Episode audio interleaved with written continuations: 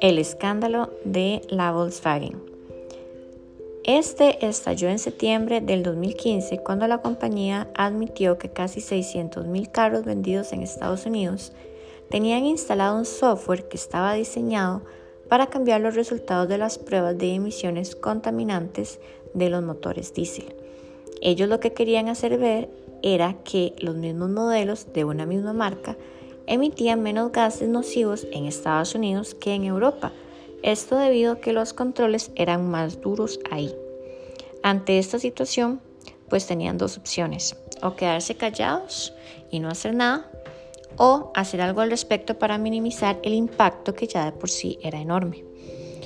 Cuando ellos tuvieron que reconocer que habían instalado este software de forma deliberada, que era un programa informático en varios de sus modelos diésel para esquivar los límites de emisiones de gas, en ese momento se estalla lo que probablemente es la peor crisis en la historia de Volkswagen, justo cuando la marca se había posicionado como el primer fabricante de autos a nivel mundial.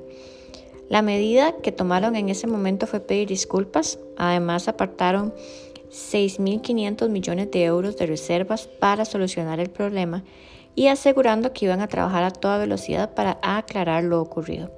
Como consecuencia, la compañía se ha derrumbado en la bolsa más de un 15% y su imagen puede salir afectada para siempre de este fiasco.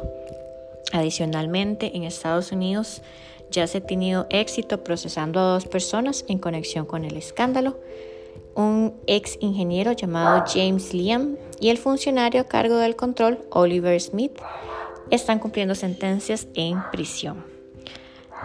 Ante esta situación, ¿cuál es mi postura? Pues yo hubiera escogido irme por el camino ético, lo correcto, ya que uno siempre debe mantener la ética a toda costa. Engañar a las personas para conseguir algo tarde o temprano pues va a pasar la factura.